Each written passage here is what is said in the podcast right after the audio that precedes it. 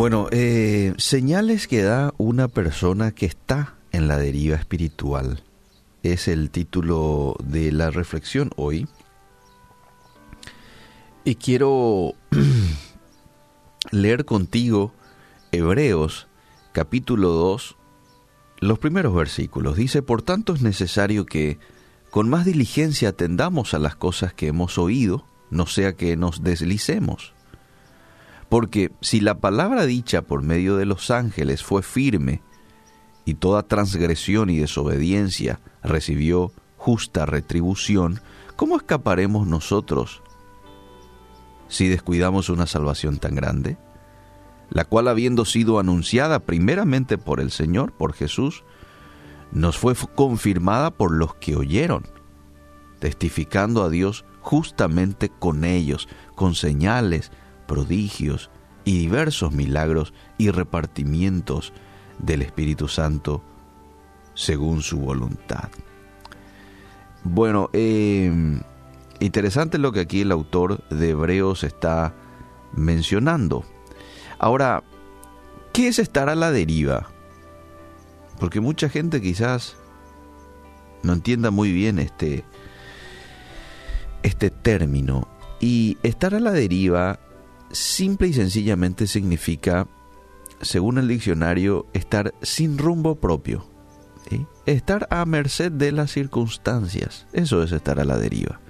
Por ejemplo, si vamos a poner un ejemplo físico, en el ámbito físico, estar a la deriva es subirte a un flotador en una piscina y dejarte llevar por las olas. Solemos hacer a veces esto eh, porque es relajante en un día caluroso, ¿verdad? Pero no es una buena práctica para nuestra vida espiritual. Nadie deriva hacia la vida de santidad. Es muy fácil flotar en la dirección opuesta.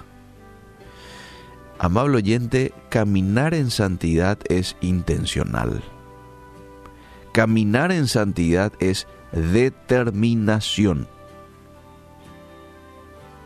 y no una determinación de solamente una vez. Bueno, es una vez y luego es determinarme a ser fiel todos los días a esa decisión que he tomado en el pasado. Todos los días, fidelidad a esa determinación. Es ir contra la corriente del mundo que siempre está queriéndonos llevar a las aguas contaminadas del pecado. Prendemos la tele, salimos a la calle y siempre, eh, y ya desde bien temprano, estamos recibiendo invitaciones para desviarnos, desenfocarnos, para pecar. Por eso que tenemos que estar eh, cuidadosos y dependientes del Espíritu Santo en todo momento. Jesús lo dijo en los Evangelios, sin mí nada podéis hacer.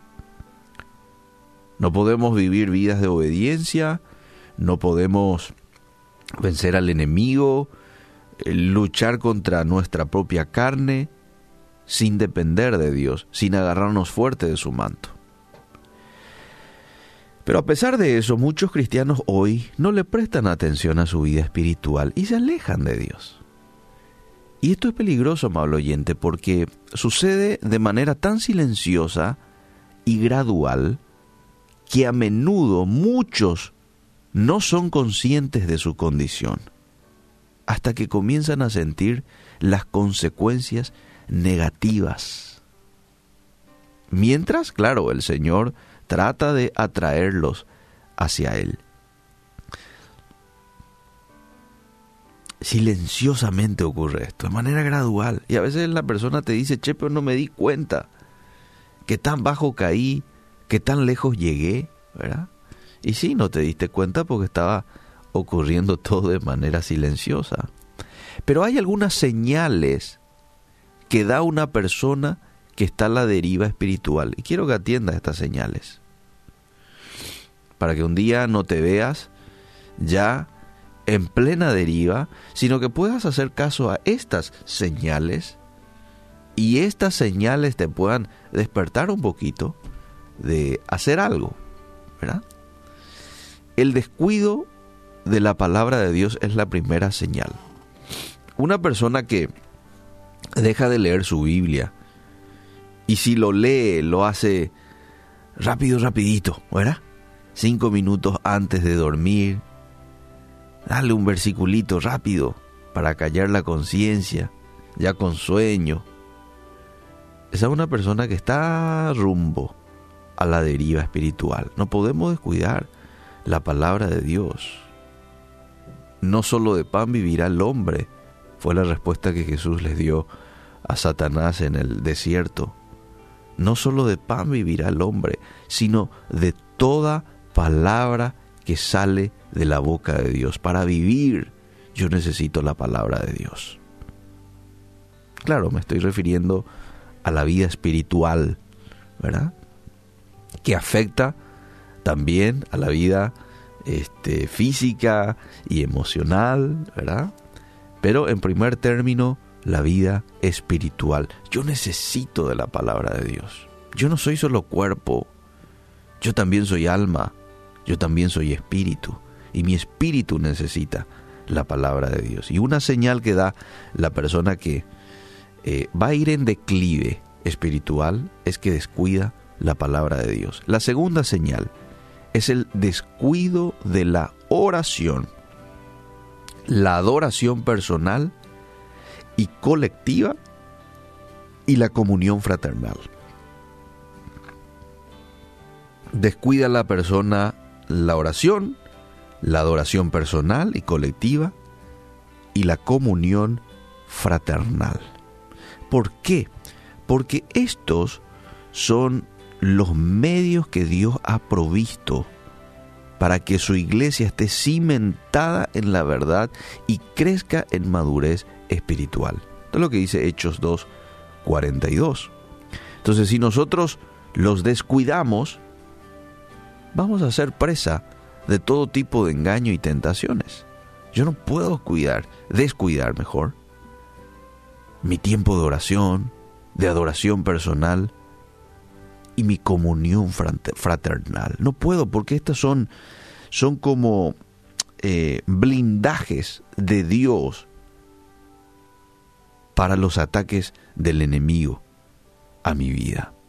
Dios me blinda de esta manera. Lo otro tiene que ver un poco con la influencia de otras personas. ¿De quién te estás rodeando, amable oyente? ¿Quiénes son tus amigos más frecuentes? ¿Qué tipo de conversaciones estás teniendo a lo largo del día? Esto es muy importante porque dice 1 Corintios 15, 33, las malas compañías corrompen las buenas costumbres. Clarito, las malas compañías corrompen las buenas costumbres. Si yo busco agradar a la gente más de lo que deseo conocer y obedecer a Dios, entonces me voy a desviar.